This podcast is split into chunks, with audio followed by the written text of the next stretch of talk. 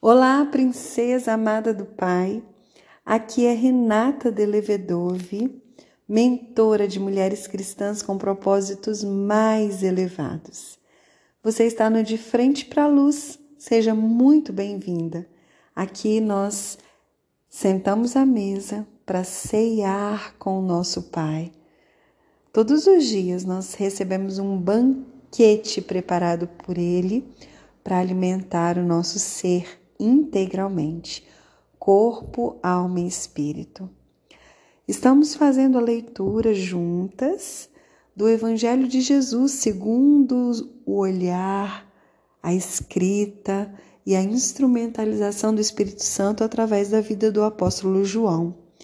E na leitura de hoje, nós daremos continuidade no capítulo 12, porém lendo a partir do versículo 20.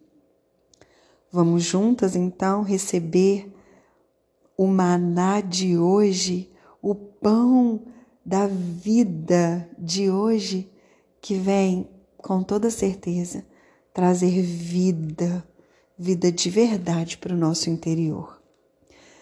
João, capítulo 12, a partir do versículo 20, diz assim: Alguns gregos que tinham vindo a Jerusalém para adorar durante a festa da Páscoa procuraram Filipe, que era de Betsaida, da Galileia, e lhe disseram: Por favor, gostaríamos de ver Jesus. Filipe falou a esse respeito com André, e os dois foram juntos falar com Jesus. Jesus respondeu: Chegou a hora de o Filho do Homem ser glorificado. Eu lhes digo a verdade se o grão de trigo não for plantado na terra e não morrer, ficará só. Sua morte, porém, produzirá muitos novos grãos. Quem odeia sua vida neste mundo a conservará por toda a eternidade. Se alguém quer ser meu discípulo, siga-me, pois meus servos devem estar onde eu estou, e o Pai honrará quem me seguir. Agora minha alma está angustiada. Acaso devo orar? Pai, salva-me desta hora? Mas foi exatamente por esse motivo que eu vim. Pai, glorifica teu nome.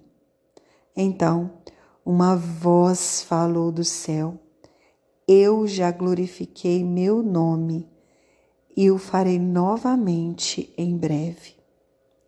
Quando a multidão ouviu a voz, alguns pensaram que era um trovão, enquanto outros afirmaram que um anjo havia falado com ele.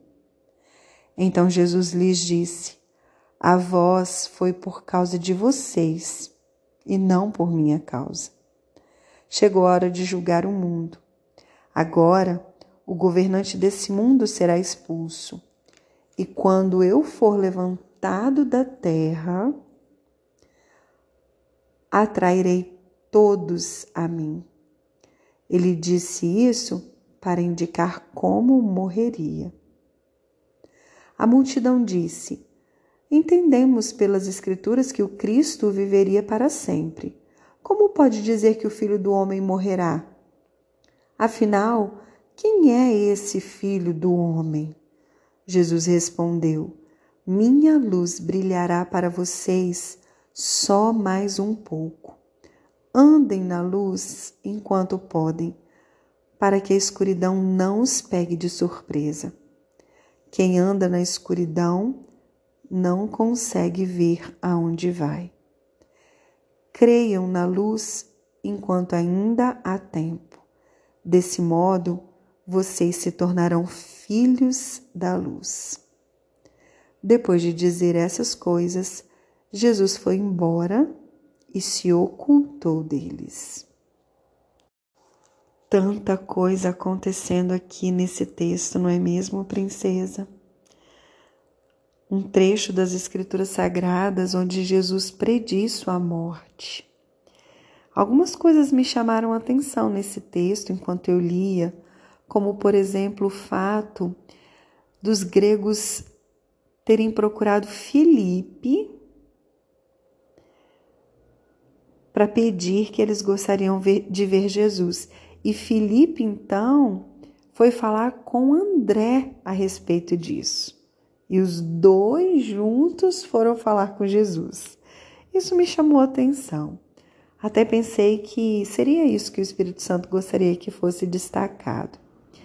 Depois também, quando Jesus diz ali à multidão, né, de que a luz dele brilhará para vocês, então andem na luz enquanto vocês podem. Quem anda na escuridão não consegue ver aonde vai. E fiquei pensando que isso também poderia ser destacado. Mas quando terminou, eu dei uma pausa rapidinho aqui na gravação do áudio e fiquei por um segundinho prestando atenção no que a voz do Espírito Santo me dizia. E o versículo que eu quero destacar, princesa, é a parte final do versículo 36, que diz assim: Depois de dizer essas coisas, Jesus foi embora e se ocultou deles. O que que se refere exatamente essas coisas? Essas coisas que nós lemos antes, quando Jesus estava falando da luz dele, que brilharia só mais um pouco, porque ele estava se referindo à morte dele, e ele estava lhe convidando para que as pessoas andassem nessa luz enquanto elas podiam, porque logo a escuridão viria e aí, se elas tivessem crido na luz, elas se tornariam filhas da luz. Mas caso contrário, elas estariam perdidas na escuridão. Mas o que me chamou a atenção é que Jesus traz uma revelação tão grandiosa como essa, com uma direção, uma instrução, uma revelação de acontecimentos futuros. E aí então, a palavra de Deus diz assim: depois de dizer essas coisas, Jesus foi embora e se ocultou deles. Sabe, princesa, existem momentos na nossa vida que acontece da mesma forma. Jesus vem, traz uma rema, que nós dizemos. Rema é uma palavra de Deus que é direto de Deus para o seu coração. Porque existe a palavra de Deus que é a palavra aberta para todos, que está na Bíblia, que está nas Escrituras Sagradas. Mas existe aquela palavra que vem ao encontro do seu coração, que é como se fosse falada direto do próprio Deus para você, atingindo como um, uma flecha assim o alvo, que acerta o alvo no seu coração. E muitas vezes na nossa vida acontece isso. Nós recebemos uma revelação, nós vivemos isso de uma forma surpreendente, porque nós temos a certeza da manifestação do Pai, nós temos a convicção de que foi uma palavra de Jesus para a nossa vida. E nós nos agarramos nela, nós vibramos com essa palavra, nós celebramos essa palavra abraçamos ela. Mas aí, o que que acontece? A sensação é que logo em sequência Jesus vai embora e se oculta de nós. E nós então ficamos ali com aquela palavra, mas sem necessariamente ter a presença manifesta de Jesus na forma como nós gostaríamos que ele estivesse para o cumprimento daquela palavra revelada. Você está me entendendo? E aí é quando às vezes a nossa fé ela meio que passa por um processo de ser firmada. Recentemente nós, nós que eu digo eu e minha família, vivemos algo assim. Há cerca de três meses atrás, o Senhor nos deu uma palavra. Jesus nos disse algo que aconteceria. Só que se passaram três meses para que se concretizasse essa palavra que nós estávamos debaixo dela. E quando chegou esse momento de se concretizar, parece que era o momento que Jesus estava oculto, que ele tinha se retirado. E nós ficamos pensando, eu e meu esposo, meu Deus, logo nesse momento isso se cumpre, sabe assim, como se fosse no momento mais inapropriável possível. E aí a gente ficou, não, mas nós estamos debaixo de uma palavra. E nós precisamos crer nessa palavra.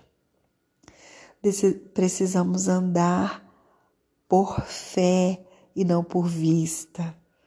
Então, agora nós podemos ter a sensação de que para algumas coisas Jesus está oculto, ele está ausente.